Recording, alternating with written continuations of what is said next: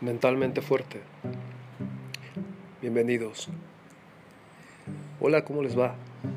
Soy José Jesús y pues bueno, vamos a iniciar con, el episodio de hoy.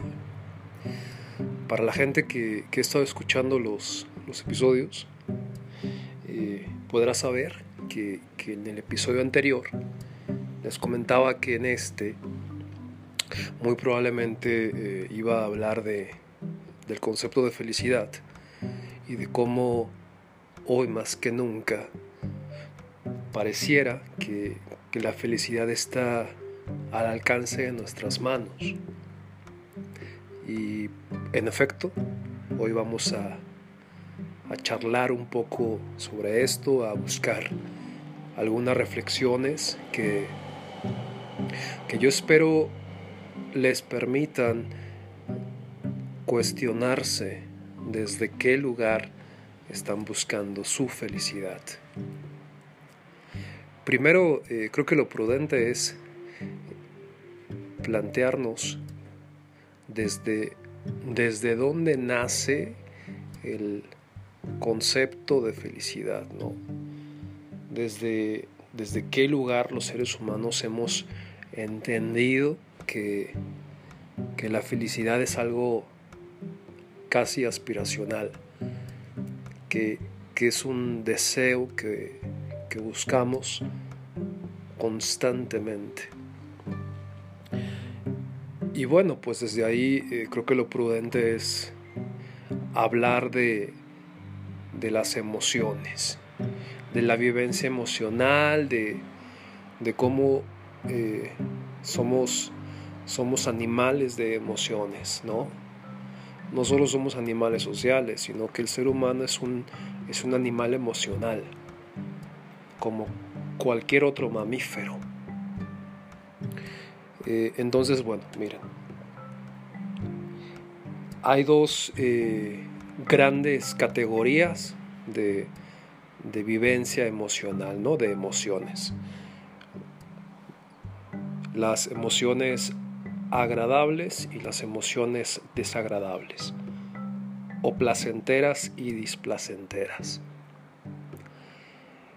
Y estas emociones las sentimos, eh, ya, hay, hay, evidencia de, esta capacidad emocional desde la fecundación, o sea, desde, desde que el feto está en desarrollo, eh, ya hay evidencia de esto.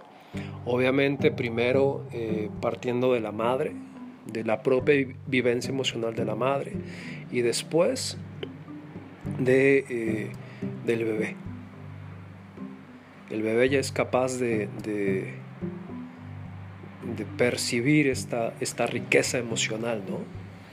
Dentro de las emociones eh, agradables está el gozo, la alegría. Dentro de las emociones desagradables está el miedo, está el dolor. Y, partiendo de acá, eh, pareciera de repente un poco básico, pero eh, es importante siempre, siempre partir de la base.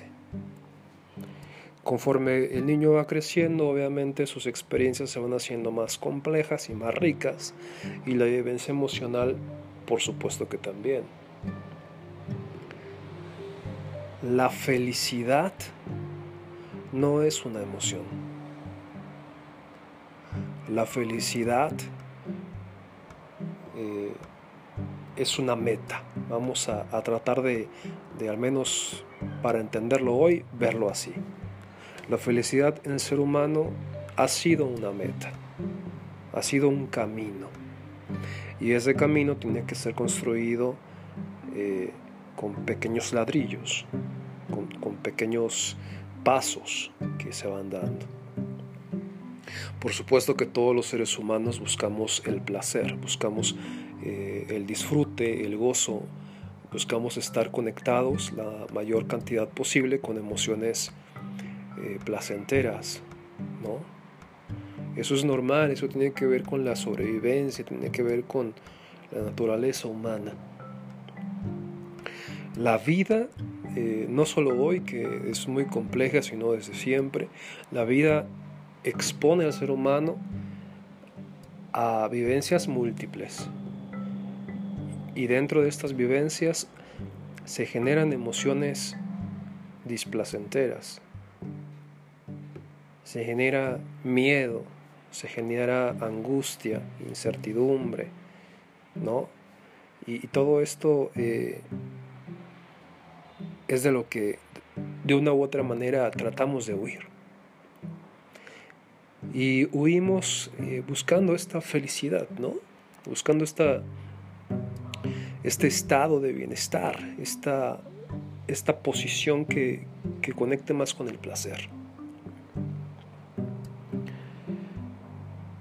Partiendo de la revolución industrial, la forma en la que los seres humanos, eh, en Occidente sobre todo, hemos entendido o nos han hecho entender que la felicidad se obtiene al consumir, al comprar, al evadir, pues las cosas han cambiado. Hoy en día nos encontramos con situaciones eh, muy complejas en las cuales estamos siendo bombardeados continuamente.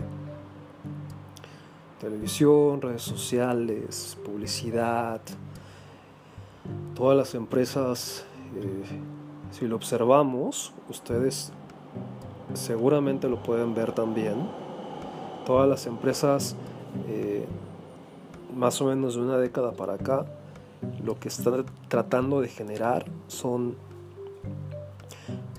eh, emociones, emociones placenteras hacia sus clientes. Y eso está bien, al final del día eh, las empresas necesitan vender, los clientes necesitan consumir.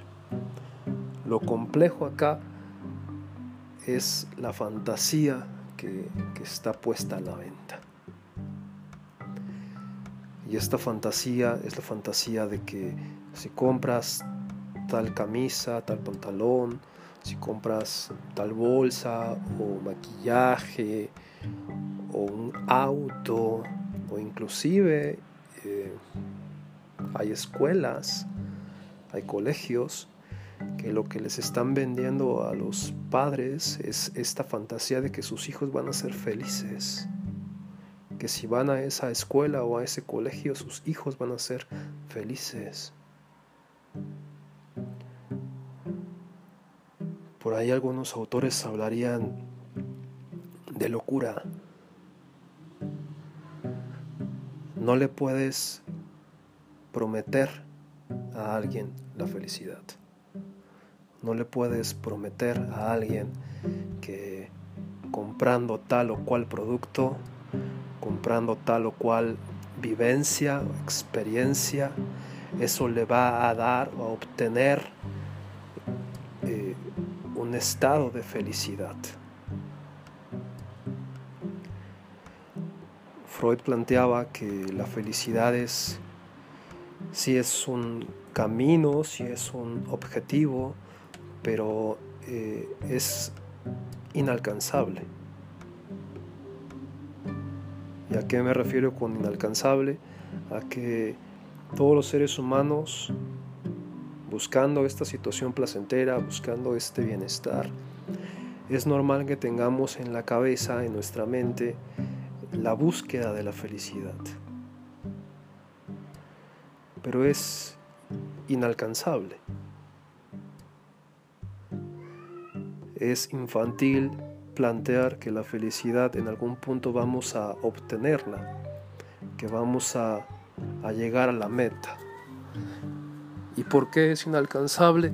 Porque mientras que estemos vivos vamos a seguir eh, expuestos a otro tipo de emociones, a otro tipo de vivencias.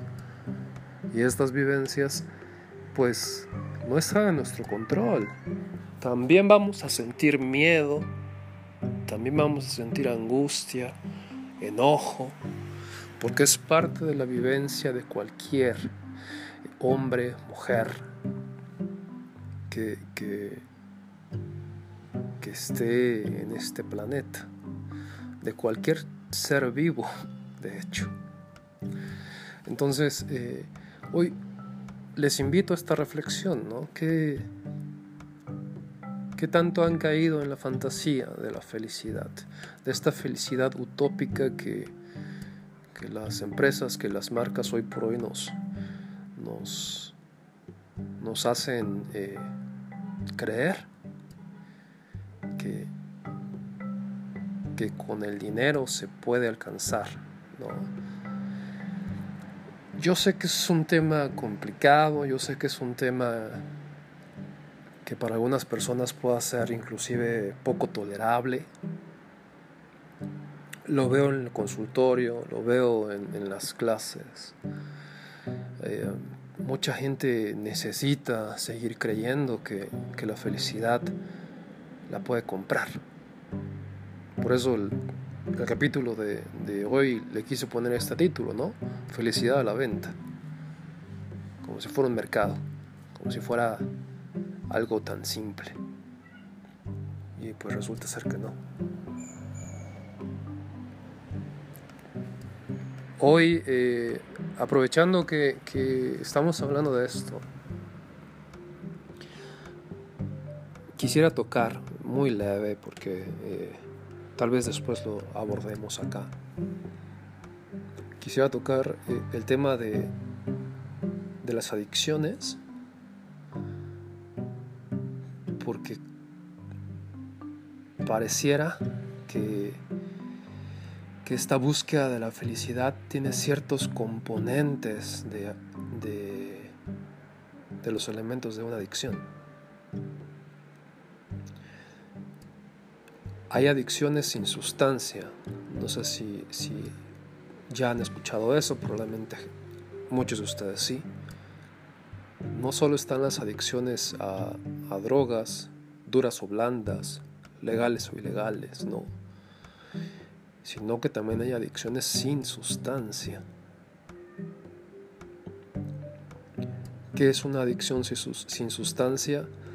Es eh, la búsqueda de, un momento placentero huyendo del displacer. Y, y, dentro de esa búsqueda hay gente que se puede quedar perdida en, en una adicción una adicción a las compras, una adicción a la comida, al juego.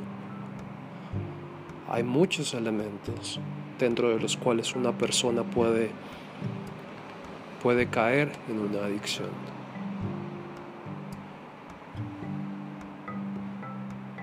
Creo que aquí es prudente terminar hoy. Los invito a esta reflexión en la cual Creo que es muy valioso que cada uno de nosotros nos preguntemos qué estamos buscando detrás de, de llenar estos vacíos emocionales. Hay autores que lo plantean inclusive como un vacío espiritual también, una, una carencia desde la vivencia del espíritu que, que se busca llenar. No, no sé si, si han eh, revisado o si han, han estado informados, pero por ejemplo hoy en México la piedra, el cristal, el crack, es, una eh, epidemia, es, una adicción que, que está a la alza, brutalmente a la alza porque esta droga es, eh, genera, genera conductas adictivas rapidísimo y muy fuertes. Además que es barata, no barata comparada con otras. Entonces, eh, a nivel social, sí, sí hay un vacío, hay un vacío fuerte, profundo.